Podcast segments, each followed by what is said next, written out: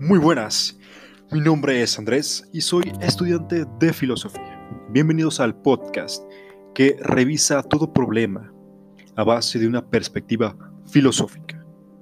Muy bien, bueno, pues este es el primer episodio de nuestro podcast. La verdad, daré una pequeña introducción y una pequeña reflexión acerca de lo que está pasando en este momento en el mundo, acerca de la crisis global de la crisis sanitaria y económica que estamos sufriendo, pues todos los pobladores de este planeta. Muy bien, bueno, principalmente como haciendo una pequeña introducción, lo que es al, podcast Guineo Analítico, pues bueno, pretendemos discutir acerca de temas filosóficos, eh, temas epistémicos, temas ontológicos de filosofía de la ciencia, filosofía del lenguaje, eh, lógica, filosofía de las matemáticas, metafísica, problemas sobre ética, problemas sobre moralidad, discutir sobre algún filósofo, discutir problemas políticos a base de esa perspectiva en filosofía política. Eh, les aseguro, traeremos a, filósofos, eh, expertos en el tema, por ejemplo, podremos traer a profesores de, la, de mi facultad para que puedan hablarnos, por, por ejemplo, el problema de la, de la mente, el problema de la existencia de objetos matemáticos, el, problema de, inducción en ciencia, lo que es el, bueno, también podemos hablar sobre temas si existen los entes fantasmales desde una perspectiva obviamente epistémica y bueno, sobre temas tan más este, hermosos y apasionantes, ¿no? Y bueno, igual trataremos de traer a compañeros de la facultad, trataremos de traer a profesores, eh, filósofos expertos en su tema, traeremos a profesores expertos en filosofía política, en filosofía de la ciencia, en filosofía de las matemáticas, etc. Y bueno, como habrán revisado la, la pequeña descripción, se tratará más que nada de una perspectiva analítica. De una perspectiva analítica, la filosofía analítica pues tiene en la filosofía pues eh, herramientas como la ciencia, la matemática y la lógica es un modo de hacer filosofía. Claro, no estoy despreciando aquí a la, otra división, que es este, bueno, a la, al factor de la división que es este, la filosofía continental. Eh, pero eh, la verdad es que nos gusta la objetividad, nos gusta eh, el lenguaje claro, sin ningún tipo de ambigüedad. Pero hay filósofos continentales muy interesantes como tal vez Heidegger, tal vez Kierkegaard, tal vez Nietzsche, bueno, Hablaremos muy poco de ellos, pero les aseguro que hablaremos, ¿no? Y discutiremos de manera ferviente estos grandes temas. Muy bien. Entonces, ya eh, cerrada esta pequeña introducción, debemos ahora explicar lo que está pasando en nuestro planeta. Vivimos en una crisis eh, sanitaria, una crisis económica muy grande, como nunca lo hemos visto durante muchos y muchos años. Eh, principalmente esto del COVID-19, la nueva cepa que está afectando la economía mundial principalmente. Recordemos que la tasa de mortalidad es muy baja, en esto no es peligroso. Claro, peligroso para aquellas personas que tienen eh, enfermedades crónicas y pues lamentablemente para ellos el COVID-19 sí es algo totalmente, pues bueno, mortal, ¿no? Pero la economía en este momento está sufriendo grandes estragos por también una cuarentena. Recordemos que muchas personas están siendo despedidas, hay fábricas que simplemente han cerrado sus plantas. Entonces, de manera paradójica, vemos que la economía se está retrasando. La economía está entrando en una pequeña recesión. Muy bien. Y bueno, la verdad es que la reflexión acerca de esto principalmente es que no debemos romantizar la cuarentena. En primera, estamos diciendo que la cuarentena es el momento para encontrarnos, para leer un libro, para ser más productivo. Pero claro que no. Claro, lo podemos hacer, pero hay que pensar en que no todo es fácil. Recordemos a las personas que no tienen hogar, que no tienen recursos, personas mayores que van a morir, ¿no? Entonces, de alguna forma, decir que todos estamos bien, que cantemos en nuestras casas, que toquemos instrumentos en los balcones. Bueno, la verdad es que nos estamos viendo el otro lado del problema. El lado de que el capitalismo también tiene sus límites y los está mostrando en este momento. nos está mostrando el Estado es el que más ayuda. Las empresas están viendo, eh, la verdad, no beneficiadas o más que no beneficiadas, simplemente debilitadas por esta pandemia. Y el Estado es el único responsable de ello. Y el Estado es el que está proveyendo incluso a las empresas para que puedan recuperarse de una forma que no afecte de una manera tan radical a la economía mundial o a la, economía de su respectivo país. ¿No? Pero sigamos con la reflexión. Principalmente no hay que romantizar esto. Claro, podemos leer un libro, es algo productivo, pero pensemos en las personas, pensemos en las desgracias, pensemos en los médicos, en las enfermeras, que se están chingando, por así decirlo, todo el día en los hospitales. Y la verdad es que la probabilidad de que eso empeore es más grande. ¿Por qué? Porque simplemente no estamos viendo eh, ese lado en que los países tercermundistas no tienen un sistema de salud totalmente edificado.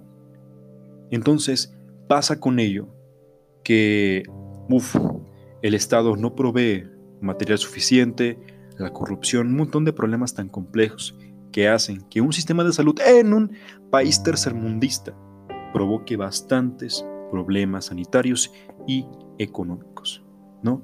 Entonces, en este momento hay que preocuparnos más por esta situación, eh, más en un país como México o países de Latinoamérica, que no tienen un sistema de salud y un progreso tanto económico como lo son tal vez en otros países como Canadá, Estados Unidos, que son que se ven simplemente como superiores, ¿no? Pero por ejemplo, estamos viendo dilemas éticos acerca de sacrificar la economía, sacrificar la salud, pero un profesor de mi facultad pues decía que es un dilema. Un dilema porque tanto la salud como la economía son tan importantes. Entonces no podemos sacrificar uno de los dos. Ahí está el bendito dilema. O sea, por ejemplo, si cuidamos eh, la salud en vez de la economía, creo que los desempleos van a aumentar. Eh, precisamente la economía va a descender y bueno, va a provocar una crisis bastante horrible en estos casos. Si sacrificamos, o sea, si nos vemos más por la economía, el sistema sanitario va a colapsar. Entonces creo que uno de los dos bandos tiene tanto, tanto muchas desventajas, muchas. Entonces, bueno, tenemos que ser responsables de esto, tenemos que investigar más a fondo. En cuanto también a la cuestión de las noticias fake, ¿no? Las fake news donde a la gente se les dice tal cosa y la, gente lo cree, sin, sin, principalmente buscar una fuente confiable de información. ¿no? Y es importante que también las personas y las redes sociales como WhatsApp, Facebook y Twitter tengan esa responsabilidad de, por ejemplo, proveer a la gente información útil o al menos, por ejemplo, las personas que comparten tal información sean revisadas antes por un filtro. Creo que WhatsApp ya estaba haciendo ello, ¿no?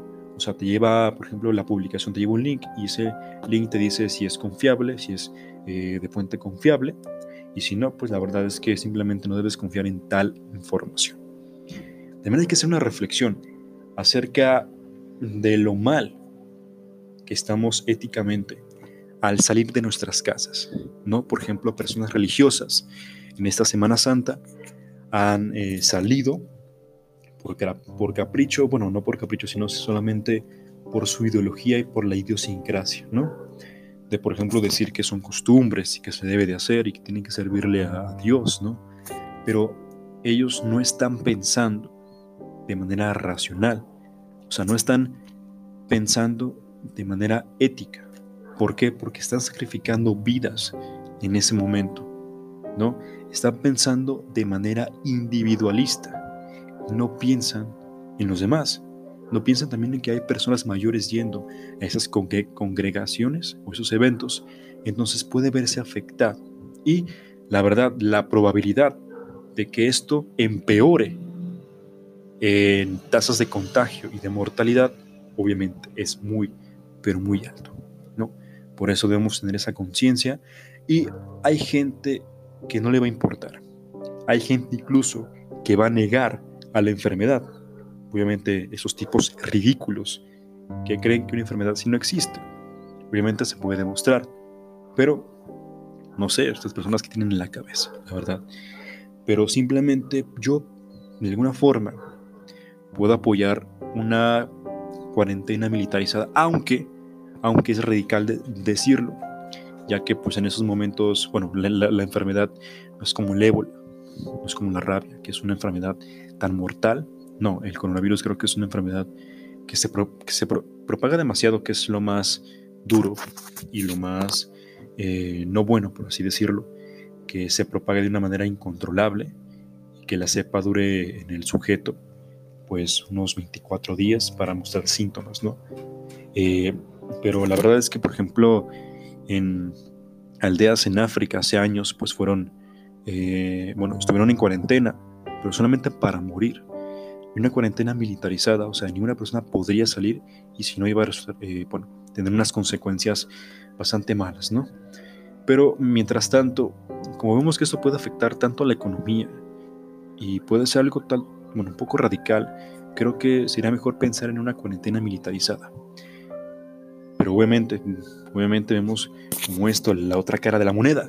Y es que hay que pensar también en la economía. No podemos frenar la economía. Pero mientras muchas personas sigan saliendo, pues estamos sacrificando totalmente la economía por la salud o estamos sacrificando la salud por la economía. muchas personas salen, tanto vendedores como pequeños empresarios, como empleados que tienen que trabajar, pues la verdad se les comprende al salir, ¿no? Pero obviamente con los cuidados necesarios.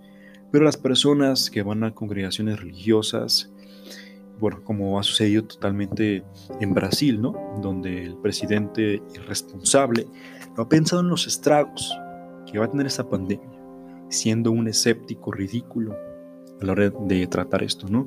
Entonces, gente, yo creo que hay que pensar más en ello. Por favor, eh, no salga de casa. Si es necesario salir, no hay ningún problema. Pero si no, por favor, piense en los demás. No, aquí vamos a hablar de la ética kantiana y también, como no, de la ética utilitarista. O sea, la ética utilitarista es, bueno, si tienes, o sea, no, importa la intención, sino la consecuencia con tal de aumentar la felicidad en más individuos.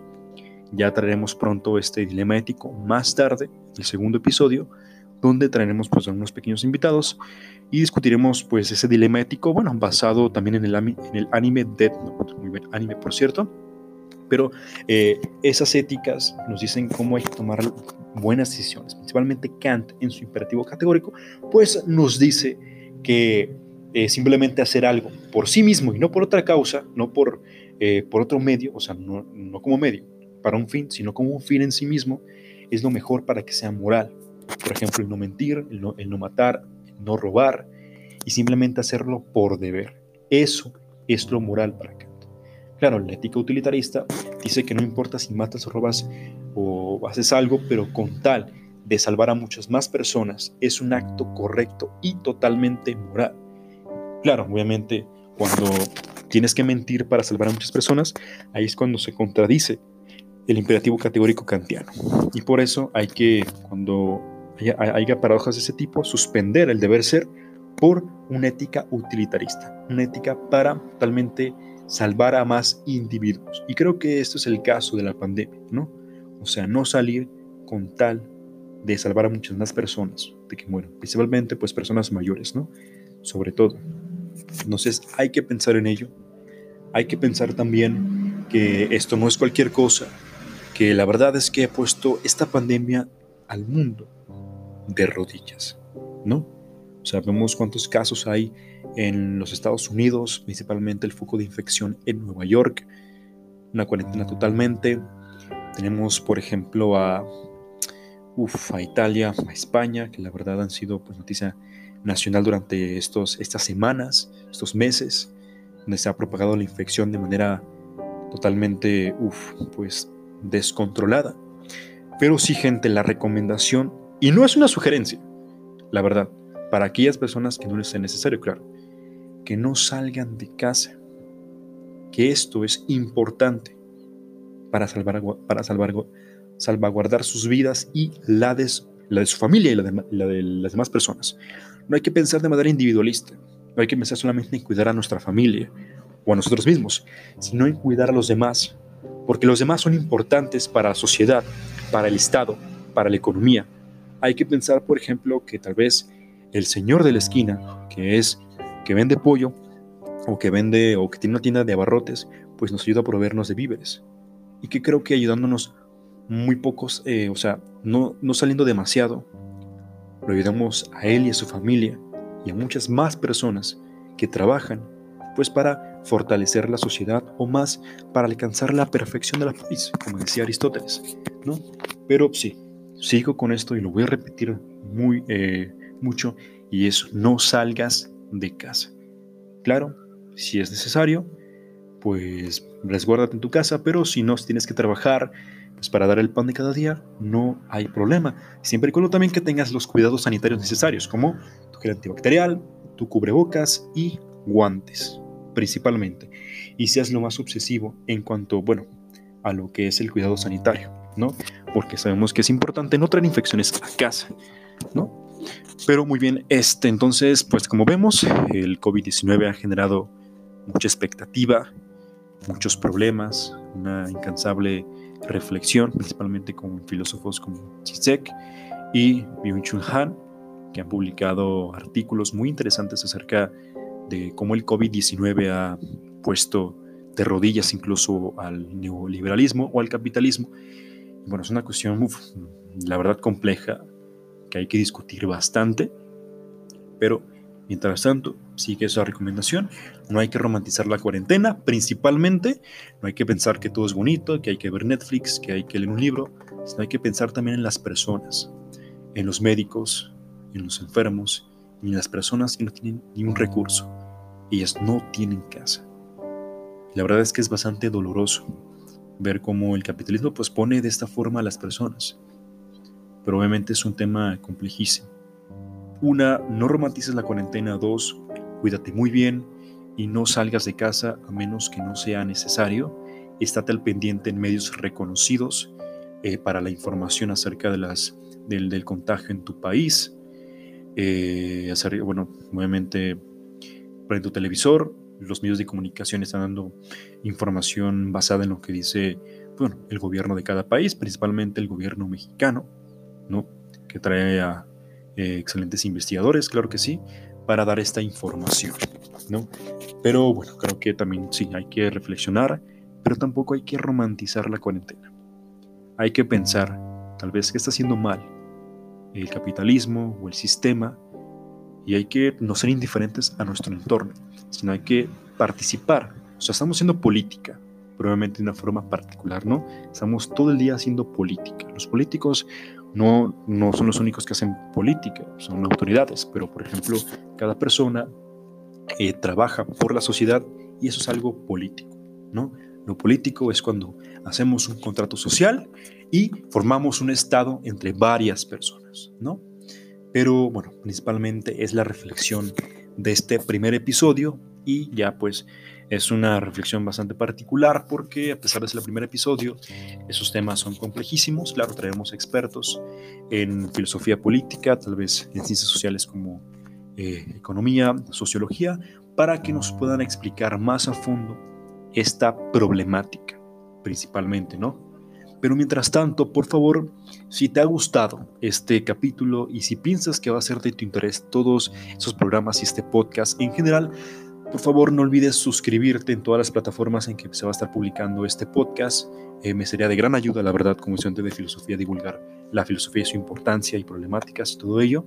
Eh, la verdad es que muchas personas en este momento han infravalorado la, filosofía, la han subestimado, pero me encargaré yo de, divulgarlo, de divulgar su importancia, tanto para la ciencia como para pues, la política, ¿no?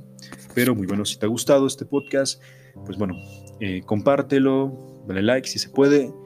Y nos estaremos viendo más tarde con el segundo episodio, que es el dilema ético que está entre Light y L en el anime Dead Note.